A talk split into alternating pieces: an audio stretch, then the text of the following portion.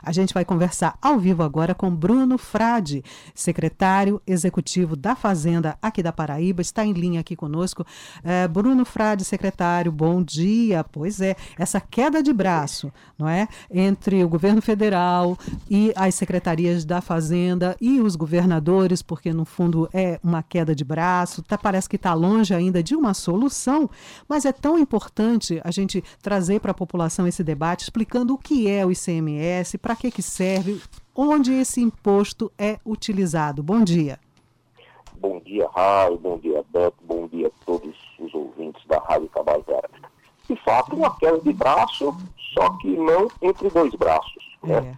É. é uma queda de braço entre a técnica, uma queda de braço entre a razoabilidade e, do outro lado, ó, o serviço eleitoreiro politizado né, do governo federal e do Congresso Nacional. Então, não, eu não trataria como queda de braço, porque não temos dois braços. De um lado, temos a razoabilidade, o controle e a técnica tributária.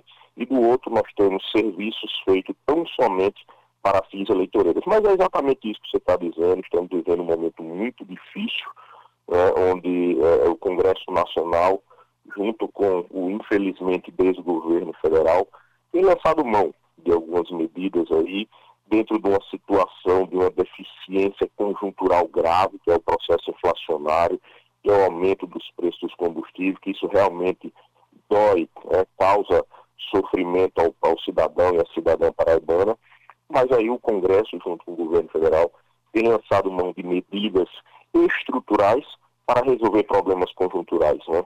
E aí que sabemos, nada mais é, é razoável entender de que um possível desconto aí de 11%, por exemplo, Raio, no, no ICMS da gasolina, vai representar algo em torno de 60, 62 centavos de redução, coisa que no primeiro aumento que a Petrobras lançar mão mais uma vez do barril de petróleo, isso será absorvido e mais uma vez o cidadão e a cidadã paraibana sofrerá com isso e o prejuízo ficará para os entes subnacionais, para os estados, para os corpos públicos estaduais e municipais, para a saúde e para a educação. Pois é, Bruno, é um debate ainda que está longe de acabar, né? Infelizmente, a gente de antemão, eu já agradeço demais a sua disponibilidade e vir aqui conversar com os nossos ouvintes. Acho que essa é uma questão mais do que nunca, né, de interesse social, de interesse público. É, mas, secretário, a gente também acompanhou, né, São Paulo e Goiás conseguindo reduzir esse ICMS, mesmo que a gente tenha esse conhecimento que no próximo aumento da Petrobras já seja diluído, que já não se sinta mais. Como é feita essa organização dentro dos estados? Qual é a importância de se reduzir ou não o ICMS? Como esse cálculo é feito? A gente tem visto os governadores aqui no Nordeste unidos, né, tentando levar aí ao STF soluções mais viáveis que não prejudiquem os estados. Conta um pouquinho esse contexto para a gente. São Paulo e Goiás, e mais recentemente ontem no final da tarde Espírito Santo, eles não inventaram a roda, né? A triste lei complementar 194, que foi sancionada pelo presidente, ele dá o prazo do dia 1 de julho. Então, o que São Paulo, Goiás e Espírito Santo fizeram foi uma precipitação, né, também, creio eu, para fins eleitorais, né, de antecipar esse anúncio. Mas todos os Estados-membros, todos os Estados da Federação, caso não consigamos no STF, até o dia 1 de julho, 1 de julho próximo agora, uma decisão liminar que venha a sobrestar essa aberração tributária, né, nós teremos sim que fazer a redução da alíquota para a alíquota modal. Então, São Paulo não saiu na frente, Espírito Santo não saiu da frente Guarda não saiu da frente. Eles é, é, simplesmente anunciaram que a partir de 1 de julho, caso não haja uma, uma, um sobrestamento pelo STF dentro dessa, dessa aprovação dessa lei complementar 194, todos os Estados membros terão que fazer. Então, o que nós estamos lutando era para demonstrar ao Supremo Tribunal Federal, primeiro, que isso não vai resolver o problema dos combustíveis e vai tirar dinheiro do povo. Segundo, que há sério ferimento ao Pacto Federativo com essa lei complementar. Está dando benefício né, com o chapéu alheio, com dinheiro dos estados, com dinheiro do povo, com dinheiro do ICMS. Então, repito, não há que se em largar na frente pelos estados de São Paulo, Goiás e Espírito Santo. O que eles fizeram foi uma precipitação, infelizmente também por questões eleitorais, de anunciar o que a partir de 1 de julho terão todos os estados que fazerem, caso não haja o sobrestamento por parte do STF. Eu queria deixar muito claro, Raio, Beto, aí, todos os nossos ouvintes da Rádio Tabajara, que o governo da Paraíba não é contra reduzir é, o ICMS, não é contra reduzir o imposto, e muito menos e naturalmente não é contra reduzir o preço do combustível. Mas o que nós somos favoráveis sim é medidas que, por mais que venham repercutir financeiramente nos cofres públicos estaduais, para que sejam medidas permanentes. O que não é razoável aos ouvintes da Rádio Tabajara é que nós tenhamos o prejuízo e não resolva o problema. Porque a gente sabe que reduzir em torno de 60 a 65 centavos no preço do combustível e não mudar a política de preço da Petrobras, em nada vai resolver e vai deixar sérios prejuízos aos cofres públicos que repercutirá na saúde e na educação de nossos servidores públicos. Mas somos sim favoráveis, tá? Ontem mesmo né, preparamos uma nota de resposta a um candidato aqui da Paraíba, né, a, a, a um grande jurista que fez uma conta e lançou mão de uma nota nas suas redes sociais de que o governo da Paraíba era contra né, a redução dos preços de combustíveis. Acho que acredito eu, né, que, o, que, o, que o grande jurista ele se preocupou muito na sua vida acadêmica com a linguagem rebuscada barroca e com a poesia, esqueceu de estudar matemática básica. Né? Porque não há que se falar de redução, de 65 centavos no primeiro momento que a Petrobras anunciar, irá absorver isso e ficará o prejuízo aos cofres públicos. Secretário, é, inclusive a gente deve lembrar, não é, que numa busca de tentativa justamente para essa questão do aumento dos combustíveis, que como o senhor disse não é uh, estabelecendo normas novas aí para o ICMS que vai resolver o problema de baixar combustível e aí é, rebate, tem o rebate na inflação, mas a gente lembra, não é, que os estados já fizeram uma parte importante quando congelaram em novembro do ano passado o valor do ICMS cobrado na venda dos combustíveis. Isso é perfeito. Essa sua análise é um negócio bem interessante que a gente faz, um exemplo do diesel. Quando nós congelamos em novembro do ano passado o chamado preço de referência do diesel, é o preço sobre o qual é calculado o ICMS do diesel. Nós congelamos em R$ reais. Então, independente do valor do diesel, 5,50, 6, hoje já está sete e pouco, nós congelamos em R$ reais. Se você aplicar 18% sobre os R$ reais, tá? você vai ter algo em torno de 90 centavos, ou seja, o estado da Paraíba passou a cobrar 90 centavos por cada litro de diesel desde novembro. Se você coloca numa conta matemática simples para o ouvinte, esses 90 centavos dentro do hoje 7,20, nós temos uma carga tributária que antes era de 18%, ela cai para 12% a carga tributária. O que significa dizer que os estados, com o congelamento do preço de referência efetuado desde novembro passado, ele já sim colaborou né, com a redução da carga tributária sobre os combustíveis. E qual foi o resultado? Nada resolveu. Nada resolveu. Nós tínhamos um diesel em torno de 5,50, hoje nós temos um diesel de 7,20. Nós tínhamos uma gasolina em torno de 6,10, Hoje nós temos uma gasolina em torno de 7,10. Então está provado, mais do que provado, eu diria que é desmascarado né, o desgoverno federal quando ele diz que a culpa é dos estados, que a culpa é dos governadores e a culpa é do ICMS. 7 horas 22 minutos. Para você que chegou agora, nós estamos conversando com o secretário executivo da Fazenda aqui do estado da Paraíba, Bruno Frade. É, secretário, a gente, você falava há pouco né, sobre os investimentos na saúde e na educação feitos com o recolhimento desse tipo de imposto. Conta um pouquinho mais para a gente como uh, esse valor é repassado para essas pastas tão importantes e como isso retorna para a população em torno de políticas públicas? É, no, de toda a operação do ICMS é um negócio interessante, né? Que toda essa celeuma que a gente está aí acham que atinge tão somente os cofres públicos estaduais, né? mas a gente precisa deixar muito claro que todo esse prejuízo vai mais além do que os públicos estaduais. O ICMS, 25% da arrecadação do ICMS vai para os municípios. Então, de todo esse dinheiro que o Estado da Paraíba vai perder, 1,5 bilhão, 1,5 bilhão, 25% disso será perda para os municípios, para os cofres públicos municipais. Outra coisa que também a gente precisa deixar claro que 12% e mais outros 25% né, da arrecadação do ICMS, isso é direcionado, é carimbado, né, é, é, é recurso dirigido, sem nenhum tipo de discricionariedade do governante, vai para a saúde e para a educação. Então, parte do recurso do ICMS, eu tenho 25% carimbado para os municípios e outros 12% e 25% para educação e saúde, respectivamente. E é com isso que a gente consegue é, fazer reformas de hospitais. A gente vê aí o governador João Azevedo lançando diariamente construção de obras, outros hospitais, equipamentos de, de hospitais. O Hospital da Mulher, né, que foi lançado recentemente, tudo isso será construído com recursos públicos, reforma de escolas, ginásios, né, parcerias que foram feitas aí com quase 200 municípios né, para a construção de ginásios.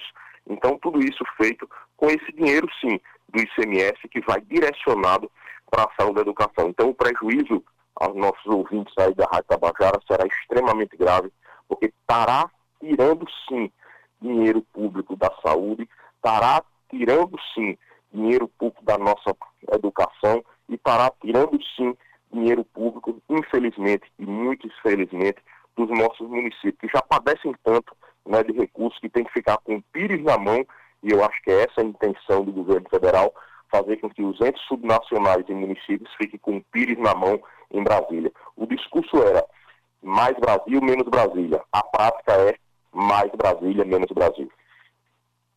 Pois é, secretário, a gente também né, tem acompanhado, o senhor até citou há pouco, o debate em torno do Pacto Federativo e como ele estaria sendo respeitado ou desrespeitado né, a partir dessas novas decisões por parte do governo federal. Conta um pouquinho para a gente o que é esse Pacto Federativo? A Constituição, né, ela, ela, ela dá autonomia aos entes federativos para gerir o seu sistema tributário, né, a, a disposição de alíquotas, toda a parte de arrecadação, ela tem autonomia. Imagine os senhores né, que agora eu começo a lançar determinados benefícios fiscais com dinheiro que não é dele. Né? A competência tributária para arrecadação, tributação e fiscalização dos tributos estaduais, ela é autônoma e independente pelos entes subnacionais, pelos estados. E aí vem o governo federal lança mão de medidas com o dinheiro que não é dele. Então, um total ferimento ao Pacto Federativo, total ferimento à, à autonomia dos estados, total ferimento ao sistema tributário nacional, total ferimento ao disciplinamento da Constituição. Nós pontuamos, Raio, no nosso, na ADI, que nós entramos contra a Lei Complementar 192 e agora recentemente contra a Lei Complementar 194, seis pontos né, que feriram de morte a Constituição Federal, que esse projeto de lei, o antigo PLP 18, hoje Lei Complementar 94, feriu de morte né, a Constituição. Foram seis pontos que foram feridos, mas acreditamos sim, acreditamos ah, no Poder Judiciário, acreditamos na justiça brasileira, acreditamos na razoabilidade, no bom senso do Poder Judiciário.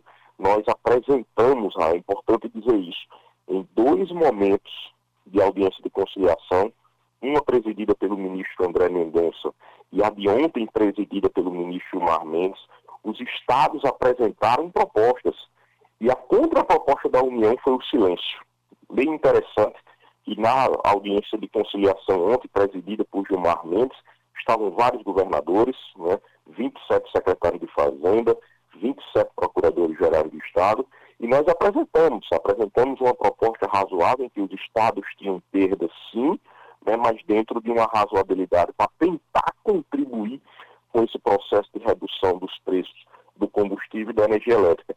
E a, quando perguntada à União qual era a proposta a apresentar, a resposta foi o silêncio. Então, mostra que o que o governo federal quer é exatamente o embate, a discussão, é a briga, é criar né, essas falácias e jogar a população brasileira, no caso nossa população paraibana, contra né, o governo, contra o Estado e contra as entidades. É, 7 horas e 28 minutos. Secretário Bruno, eu vou pegar esse seu gancho né, da reunião de ontem e do que o senhor disse de acreditar na justiça brasileira ainda. E após essa reunião, na qual não houve acordo, porque, como o senhor disse, realmente o governo federal não tem propostas, não é? Está dando silêncio como resposta. Eu, o senhor pode especificar, detalhar mais ou menos quais seriam as propostas colocadas pelos estados e qual o próximo passo, né, a partir de agora?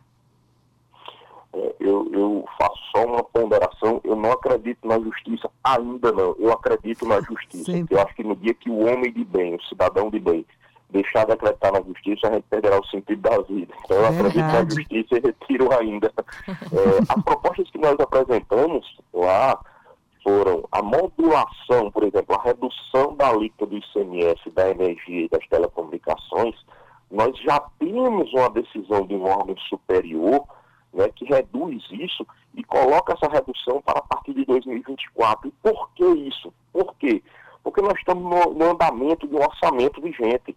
Então, a própria justiça entendeu pela essencialidade desses produtos energia e telecomunicações, mas entendeu que nós já tínhamos um plano plurianual vigente e que não era razoável que houvesse nenhum tipo de intervenção nessa programação orçamentária agora e modulou os efeitos dessa redução para a partir de 2024. Então, nós apresentamos ontem né, concordávamos com a redução da alíquota da energia e das telecomunicações, mas que ela o fosse a partir de 2024. Uma outra coisa que a gente colocou na mesa foi a questão da TUSC e da TUSD, que é a taxa, a incidência de ICMS sobre a taxa de transmissão e a taxa de distribuição da energia elétrica. Nós temos ainda grandes discussões nos tribunais superiores, né, que ainda não consolidaram o entendimento nesse sentido e que nós pedimos naquela ocasião que aguardasse a consolidação dos tribunais superiores. Apresentamos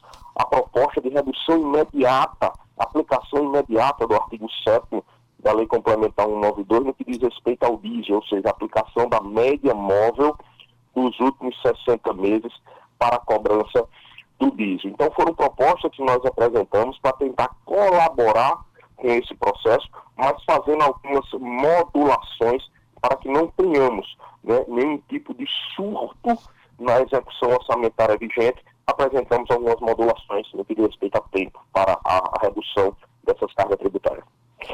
É, secretário de antemão, eu já gostaria de agradecer demais a sua participação aqui no Jornal Estadual, esse bate-papo que é de utilidade pública, como eu disse no início da nossa conversa, né? que a nossa capacidade crítica ela permaneça intacta mesmo diante de tantos aumentos. A gente tem, a gente comentava é. eu e Beth aqui mais cedo no jornal, secretário, como tá difícil esse malabarismo para a gente equilibrar as contas né, com os salários mínimos que a gente sabe que continua sem aumento real, né, por parte do governo federal. Tá difícil para as famílias que vivem ali com muito pouco de permanecerem abastecendo seus carros, fazendo suas feiras, mas o estado da Paraíba, o governo do estado já demonstrou o olhar atento e o cuidado a essas pessoas, então que a gente consiga aí, né, através da secretaria da Fazenda aqui do Estado e através do Comitê Nacional de Secretários de Fazenda, um diálogo que chegue num consenso que seja realmente é, útil para a sociedade, que é quem está sofrendo com tudo isso. Secretário, muito obrigada pela sua participação aqui. A gente espera contar com o senhor em breve para ir conversando sobre esse assunto. Muita gente tem dúvidas e a gente está aqui para esclarecer cada uma delas. Muito obrigada. Eu que agradeço, estamos sempre à disposição e renovo. Renovamos, o governo do Estado renova o compromisso com o cidadão, no sentido de que somos favoráveis à redução de tributos, somos favoráveis à redução dos preços dos combustíveis, mesmo que isso impacte diretamente na arrecadação estadual, mas somos favoráveis que isso se resolva de forma permanente, sem criar falsas expectativas ao cidadão.